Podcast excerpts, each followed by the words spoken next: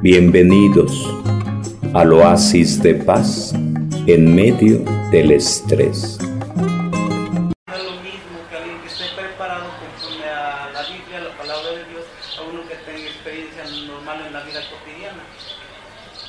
A ver, otra vez no entendí. Sí, que a veces este, puede ser una persona ya de edad avanzada, puede tener experiencias en la vida por las caídas que haya tenido, pero nunca lo ha, digamos, visto como algo venido de Dios o algo conforme a Ok. las Sí. Sí, sí, sí. Eh, sí, mira, aquí Santiago Apóstol nos va hablando de la verdadera sabiduría, la auténtica sabiduría 3, 3, 13. Entonces dice aquí 3.13, ¿hay, al- ¿hay entre ustedes algún sabio y experimentado? Pues que mues- pues muestre con su buena conducta que sus obras tienen la sencillez de la sabiduría. Eh, ya veíamos antiguamente en el Antiguo Testamento el libro de la sabiduría, entre otros, y otros libros que hablaban de sabiduría. Y la canción es la siguiente: La sabiduría no es, no, no es igual. Tengo tantos años, a, más años, más sabiduría. Soy chiquito, soy jovencito, soy adolescente, no tengo sabiduría. Pues no, a veces no, no va, no va de la mano eso, no, no son matemáticas, no son enchiladas. Eh, pero la otra canción sería la siguiente. Y hay personas que pueda ser que no tengan la sabiduría de la Biblia, pero tienen la sabiduría de la vida. No se opone la sabiduría de la Biblia a la sabiduría de la vida. La canción es que no has leído la Biblia, no, pero que, que, que em, la Biblia ciertamente palabra de Dios y qué es la Biblia pues Dios que nos va diciendo por dónde caminar y cómo se ha ido haciendo la Biblia a través de siglos a través de experiencias es decir es lo que nos está comunicando Dios es decir a través de personas sí guiadas por el Espíritu Santo personas sabias que observaron y dijeron vamos a poner esto entonces eh, podríamos plantearlo de esta manera sobre todo en en las parábolas. Entonces las parábolas son enseñanzas. Las parábolas, alguien podría decir, son cuentitos.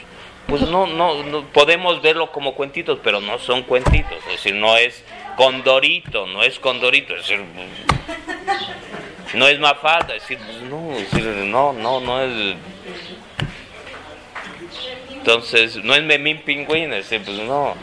Entonces, po- podemos verlo, ah, pues son, pues no, no son cuentitos, es decir, eh, pero la canción sería la siguiente. En, en, esta, en esta parábola, la parábola del sembrador, la parábola de la perla, la parábola del buen samaritano, la parábola X, en, es Jesús que está encerrando toda la sabiduría, metiéndolo en un frasquito. Esa, ese, es el- ese es el punto, ese es el punto, ese es el punto, ese es el punto. Decía, creo este domingo decía en una de las homilías, o en estos días decía, que una persona, la idea, una persona sabia es la que es capaz de aprender del niño, del anciano, de cualquier persona, de cualquier cosa, de cualquier circunstancia. Entonces, es, esa, es, esa sería la, la canción. Hay personas que quizá no puedan tener estudios o no han tenido estudios, pero que tienen la sabiduría de la vida porque fueron observando y sacando lecciones para la vida. Yo ayer le decía al grupo Cristo en Misión al final, pues varios incidentes, varias cositas, le decía, ¿qué lecciones sacamos para la vida de este problema, de esta situación, de esta cosa? Esa es la canción. Entonces, eh, ahí está la sabiduría. Entonces, Por ejemplo, padre, los sacerdotes de ahora eh, eh, se hacen por vocación, pero los sacerdotes de antes, como usted decía, de la vida de Aarón, ¿cómo se consagraban los sacerdotes? ¿Por medio de la sabiduría o, Vamos, ¿cómo eran elegidos como No, sacerdotes? no, pero antes, en el, y lo veíamos en la semana pasada, el sacerdocio levítico, que era eh, por herencia, era hereditario. Si tú eres de la tribu de Leví, pues ya tú eres el, el- el tatarabuelo, el abuelo, el hijo, el nieto, el bisnieto. Ya por ser de la familia, ya, ya te toca. Como Eleazar, ¿no? Eleazar le tocó la Sí. herencia de su papá. Sí, sí, sí, sí. tenía que ver esto de la sabiduría, de la experiencia de la vida. Mm, eran personas que se, una línea, una familia que se había, que Dios había llamado, elegido para que cumpliera esta misión. Eh, lógico, como en todo, habría algunos que tuvieran más ese carisma, desarrollaran más algunas cualidades y otros que bien, gracias. Lo veíamos en, en, dos momentos. Uno con los jueces y otro con los reyes. Ento- la misma idea. Eh, tanto jueces y reyes hubo de chile, de dulce y de limón.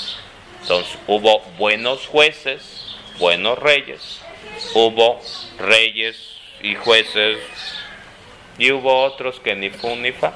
Entonces así también, así también, así también, que en aquel momento, en ese momento y en aquel momento, pues va, va a aparecer lo mismo, gente que tenga más esa vocación, esa convicción, gente que se vaya curtiendo, que vaya creciendo y gente que, y era lo que decía Jesús en la, eh, yo soy el buen pastor y dice algunos tienen esa convicción, vocación y esa entrega y otros nada más signos de peso.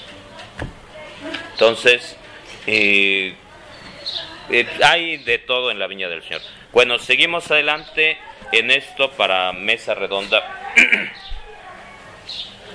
Verso 15. La oración hecha con fe salvará al enfermo, el Señor lo restablecerá y le serán perdonados los pecados que hubiera cometido.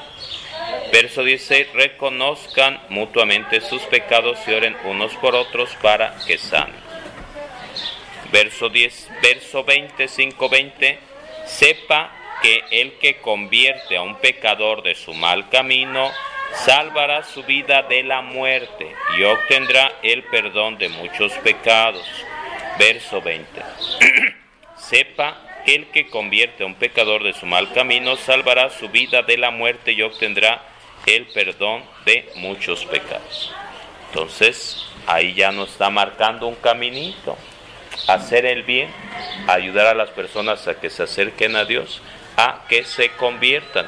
Y esa buena obra no es nada más una buena obra, sino que dice Jesús, hay más alegría en el cielo por un solo pecador que se convierte que por 99 justos, pero a la vez dice, esa buena obra te va limpiando de tus pecados. No únicamente el pecado de, sino mis pecados. Entonces, a tener en cuenta. Eh, remarco lo de lo de unción de enfermos y de perdón de los pecados.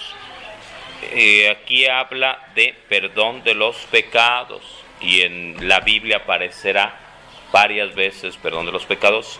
En la carta a los hebreos, ahí insistíamos, uno de ellos, perdón de los pecados, el sacrificio de Jesús. Como algo que a veces hay diferencia con las sectas. Entonces aquí refiriéndose, sí, unción de enfermos como un, un sacramento que también va limpiando los pecados, pero sobre todo haciendo más referencia directa al sacramento de la reconciliación. La canción sería la siguiente, anotan en su cuaderno. Antes se llamaba extrema unción. Actualmente unción. Unción.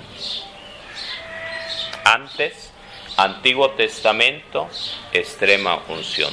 Nuevo Testamento, unción de los enfermos. Y al decir Antiguo Testamento no me refiero a, no, no me refiero a, al Biblia, Antiguo Testamento, no, sino en un momento, en un momento, en un momento. Podríamos plantear Eh, Vaticano II, Vaticano II como el antes y el después para plantear Antiguo Testamento, Nuevo Testamento. Es imagen nada más, es la figura.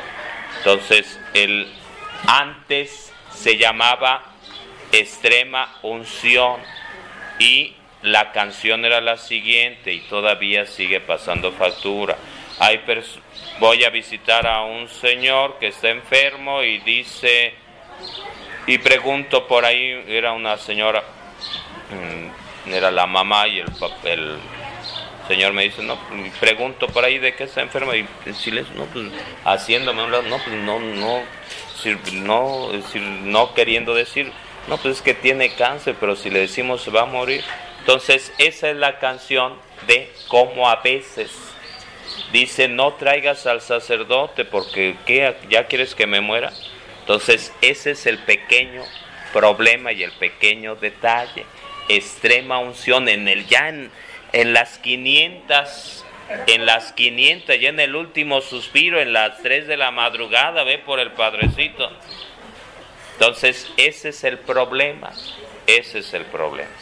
Entonces, por ello se fue planteando unción de los enfermos, es decir, no dejes hasta el último, ya en el último suspiro, ya, sino antes, con tiempo, no únicamente para los enfermos moribundos, sino para también enfermos del alma.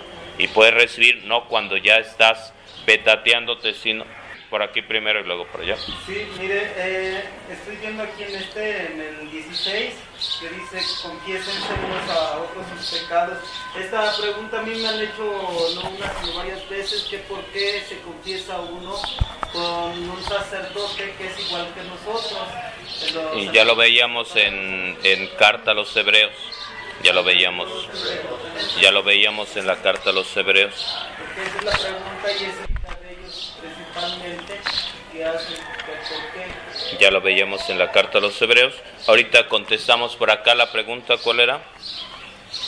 Este, padre, cuando se visita a algún enfermo, este, se le puede leer, por decirlo, ahí dice el Salmo 23, ¿no? Ah, no, leer, va, leer, leer varios salmos.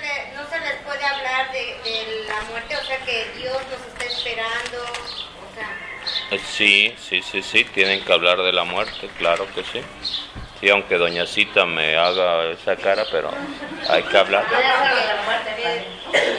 Tiene que hablar uno. Tiene que hablar uno. Yo cuando voy a ver a un enfermo, este, me da no sé qué hablar desde que se va a morir. Es decir, me, miren, aclaro y distingo. y estoy checando lo de la carta de los salud. Mira, eh, la canción sería la siguiente. Tenemos, yo lo decía ayer en la homilía, en varios momentos decía, Jesús dice, conviene que yo me vaya, y planteaba lo siguiente, para que viniera el Espíritu Santo, decía Jesús. Y yo planteaba, papá, mamá, levante la mano los que son papás, ok. Y yo planteaba, ¿estás preparando a tus hijos para cuando tú no estés? Cuando tú te mueras, porque te vas a morir te vas a morir. Es decir, no porque yo quiera o no quiera, sino porque te vas a morir, punto. Entonces, ese es el punto y yo ponía ejemplos. El ejemplo de la señora que dice, se me acabó el mundo porque mi marido iba por las tortillas, iba a pagar la luz, iba a hacer todas las cosas y yo aquí pues bien concha, bien gracias, bien a todo dar y se murió y ya con hijos jóvenes por ahí y se le acabó el mundo porque no sabía. Entonces, ese, ese si, si la, la señora, la esposa, se le acaba el mundo ahora pensar al hijo, a la hija, cuando se muere el papá, la mamá. La otra cara. El marido, el esposo que dice, murió mi esposa y pasaron 15 días y estoy llore y llore y se me acabó el mundo, estoy en la depre porque mi esposa me daba mi masajito, me daba mi juguito, me apapachaba, me, me hacía piojito y, y se murió. Y tengo que aprender a lavar, a guisar, a esto, a aquello, más acá, más allá. Entonces, ese es el punto. ¿Cómo está? uno primero. Es decir, cómo te estás preparando tú a la vida, y es algo que he insistido, eh, en la medida que más aprendamos de las cosas, de todo. No me refiero a esto, no, sino entre más aprendamos. Y ese más aprendamos puede ser electricidad, puede ser carpintería, puede ser computación, puede ser X, X, X, X, corte y confección, puede ser inflar globos, puede ser karate, X. en la medida que más aprendas, entonces esa es la canción. Entonces si no, va a pasar como eh, aquel marido que le dice a su esposo, pues no necesitas hacer nada, pues yo no me voy a morir, siempre voy a estar contigo, y llega la de de veras y se muere el marido y le está reclamando ahí tendido el cuerpo y le está reclamando la esposa al marido, no, que nunca te ibas a morir, no sé hacer nada, no tengo trabajo, no sé valerme por mí misma, tenemos hijos que atender y, y yo entonces, esa es la canción. Esa es la canción, esa es la canción. Es decir, cómo eh, e, aplicándolo, llegando, uno tiene que hablar las cosas como son. Por eso decía aquel caso donde me decía el Señor, pues, que no nos oiga. Es decir, no queremos decirle que tiene cáncer. No, tienen que decirle. Tienen que decirle para que uno se prepare. Para que uno se prepare. Hay ocasiones que le pregunto a, la persona que está enferma, ¿quiere seguir viviendo? ¿Quiere ya despedirse? A veces dicen, pues yo ya quiero irme, a veces dicen, pues yo quiero seguir viviendo, pues vamos a pedirle a Dios. A veces le decimos a la gente, pues, eh, pues hagan oración para que Dios ya llame a esta persona. Entonces, eh, el punto sería la siguiente, tiene uno que ver y tiene uno que ver, y tiene uno que ver. Entonces, ese ver es discernimiento. Entonces, estás viendo y tienes que preguntar a esa persona que ya lleva mucho tiempo enferma, que ya no come, que ya... Entonces, ¿quieres seguir viviendo? Entonces, tendrá uno que decir, ponerse en manos de Dios, sí pidiendo la salud, sí pidiendo fortaleza, pero también sí ofreciendo su enfermedad por la familia, la comunidad, el perdón de los pecados, por uno como sacerdote y demás, pero sí tendrá uno, tiene uno que enfrentar eso, tiene uno que decir las cosas como son. Cuando, cuando mi hermana estaba enferma, nosotros siempre pedíamos la salud y la salud y la salud.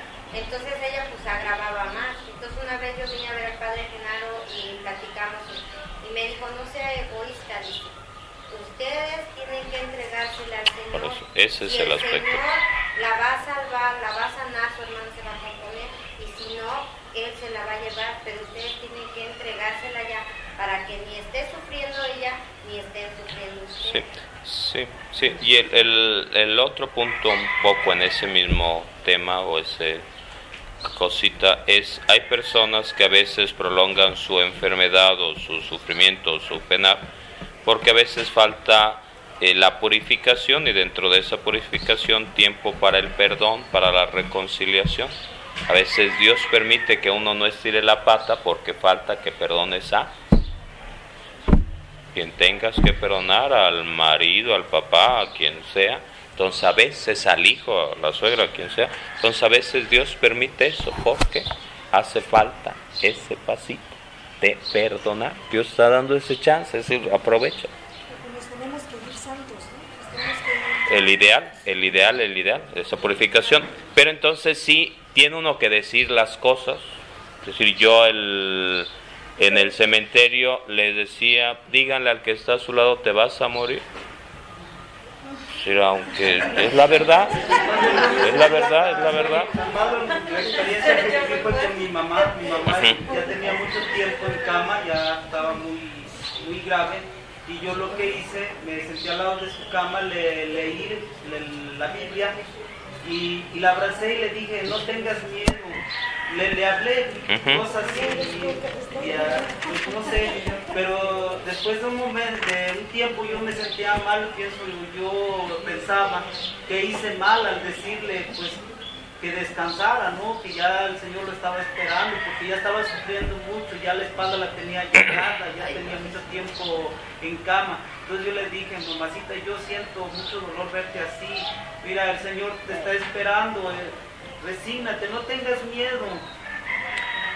Y le leí la Biblia. Y, Ok, bueno, mira, un tiempecito, sí. muy corto todavía, pero sí. Claro. todavía, pero me sentía yo mal de esa manera. Claro.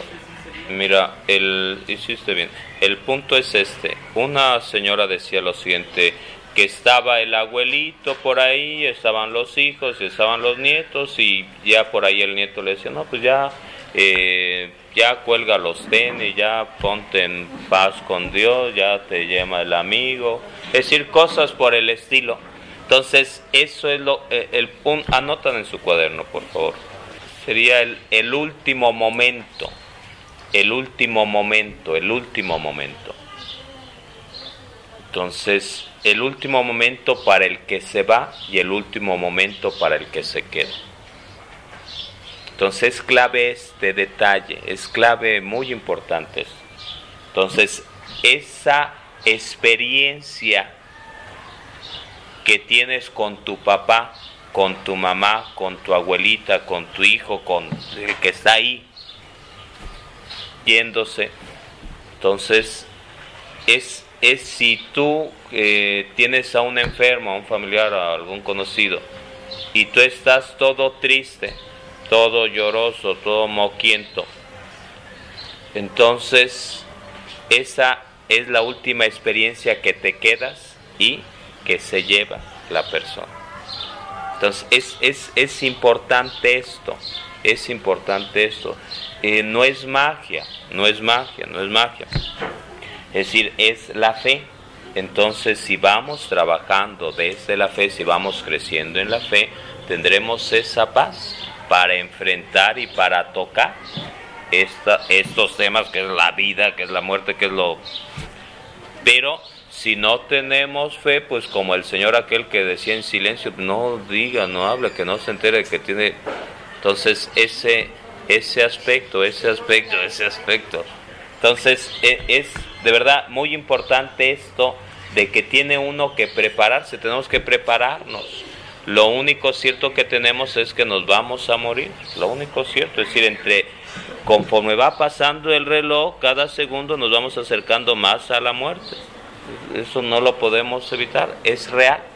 Entonces no, eh, no se trata de tener miedo a la muerte, sino confiar en Dios, confiar en, en, el que venció a la muerte. Es Jesús y dice Jesús, dice la Biblia, el último enemigo en ser vencido será la muerte. El último enemigo en ser vencido será la muerte. Entonces tenemos que plantear las cosas de otra manera. Hay otra, hay un, hay una rama del saber, hay una, un estudio, un, un caminito que es bueno, es, se llama tanatología, que sería la preparación para ayudar a, a bien morir, es decir, en, en, el, en, este aspecto de esa paz, de esa reconciliación, de esa alegría, de esa conformidad, de ese disponerse en manos de Dios, dentro de esa tanatología o ese proceso, es pues es que pon cómo quieres que sea tu funeral, dónde quieres que te entierren, cómo, si quieres que haya mariachi, si quieres que haya eh, eh, gatole, café, X, tus cosas personales, es decir, a quién se le va a quedar eh, tu Biblia, entonces cosas de esas tan... Padre, yo ahorita, bueno, yo le he platicado mucho a mi esposa, a mi hija, le el día que yo me muera, deja que tu papá se case con otra persona, para que lave todo. Pero cuando me, me escucho a mi esposa hablar así, lo me dice, tú estás loca. Y le digo, no es que es la realidad. Pueden, por eso pueden decir miles de cosas, pero es necesario que toquemos estos puntos como lo más normal, como lo más normal, Pero cuando, bueno, yo, y yo- desde la fe, sobre todo. yo, por ejemplo, mi suegra, este, cuando antes era más joven, decía yo ya me quiero morir, yo esto, yo lo otro. Pero ahora que ya está ya viejita, ya que está viejita y enferma, me dice que ella no quiere morirse y si se muere, que no la vaya a dejar sola, pues ese es el problema. No me quiero ir con ella.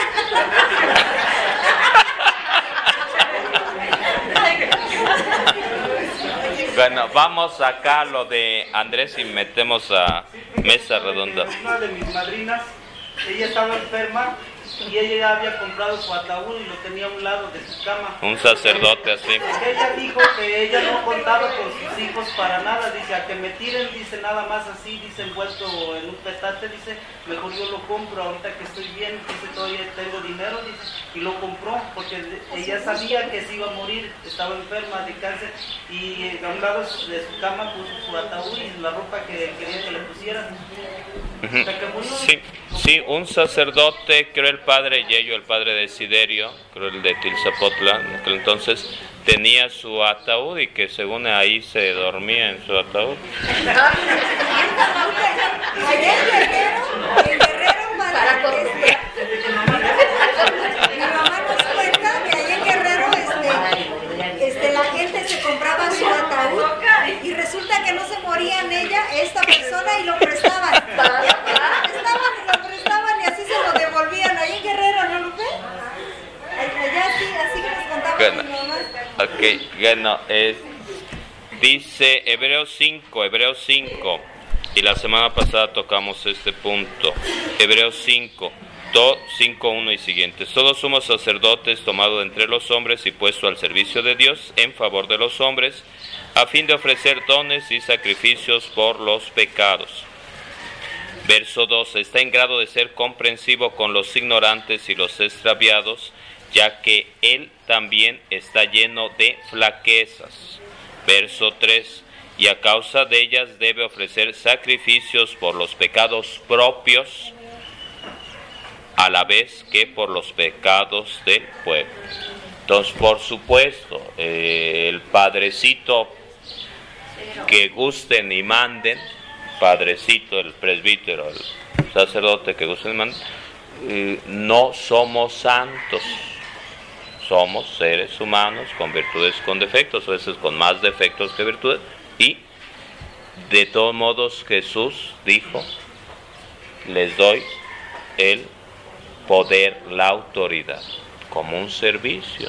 Es decir, eh, partimos de eso, es decir, eh, lo decía el domingo en la reflexión, conviene que yo me vaya, si no me voy no viene el Espíritu Santo, y decía que uno de los puntos fundamentales en ese yo me voy es confianza, confianza en el ser humano, confianza en la persona, confianza.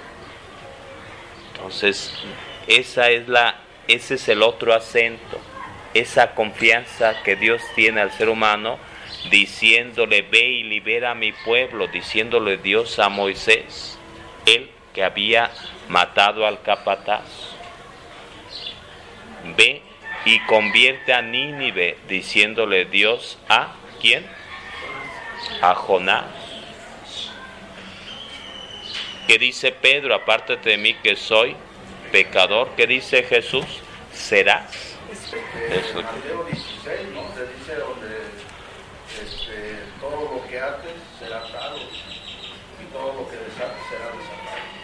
Bueno, va, sí, perdón, vamos a mesa redonda, vamos a mesa redonda porque ya se ha llenado,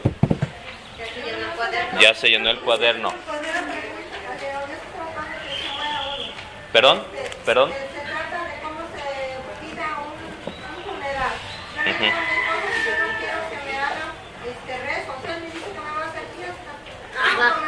Se, se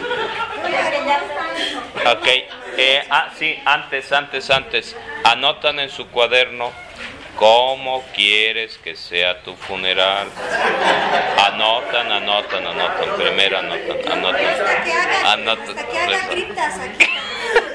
por eso. Por eso, por eso. anoten, anoten, anoten primero.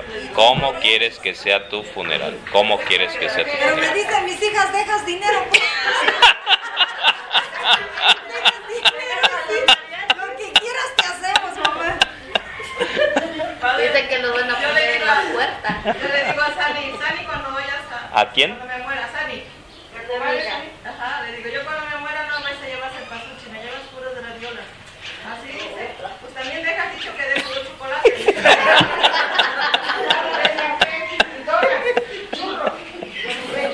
A ver, y Chávez dijo que no quiere que le hagan rosarios van a estar, en lugar de decir, ruega por ella, ruega por ella, van a decir, quedo por ella. Quedo por ella. a ver otra vez la pregunta.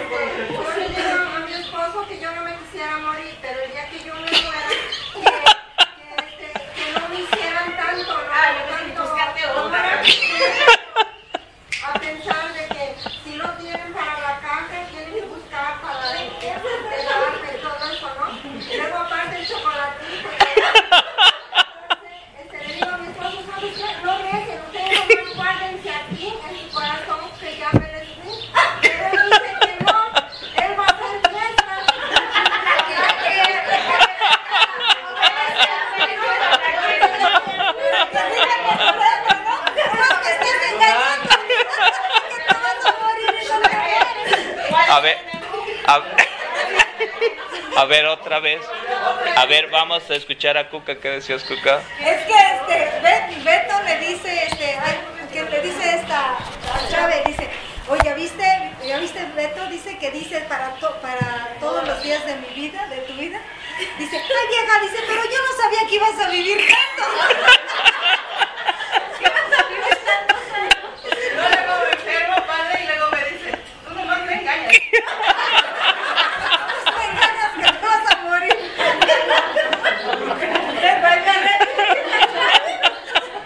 Beto, ya me siento que me voy a morir. Vieja, tú nomás me engañas.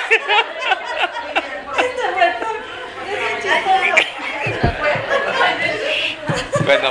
Hacer mesa redonda de cinco, por favor. Entonces no me dijo. Ah. Si te deja, no.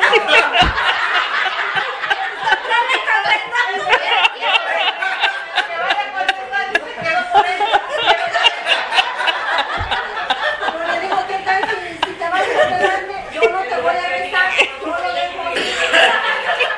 No quiero yo. Entonces va a querer un rezandero. Pues yo le digo a mis hijos que yo quiero mariachis, yo quiero este, que me hagan fiesta. Pero me dicen que les deje dinero, ellos me hacen lo que yo quiero. Necesita esta cariño. Yo lo- luego les digo, ahorita pónganme todo porque les seguro que no les dejo nada en la mesa. Yo siempre les digo eso, pero no me ponen nada. Dice que ahorita quiere pollo, no le puede. Eso yo les digo, pero no, si ya tienen este año, quiero fiesta. Pasa de noche porque nadie supo. Cuando me muera, si van a ponerme el pollito, las flores. Que ya no comes. Lo ponen un rato y luego lo retiran. Comer un rato. No, A- no a- llega nada a la A ver, ¿qué preguntas hice? Hice varias para ir seleccionando, ir seleccionando por ahí. Ok. El hermano. Ujú,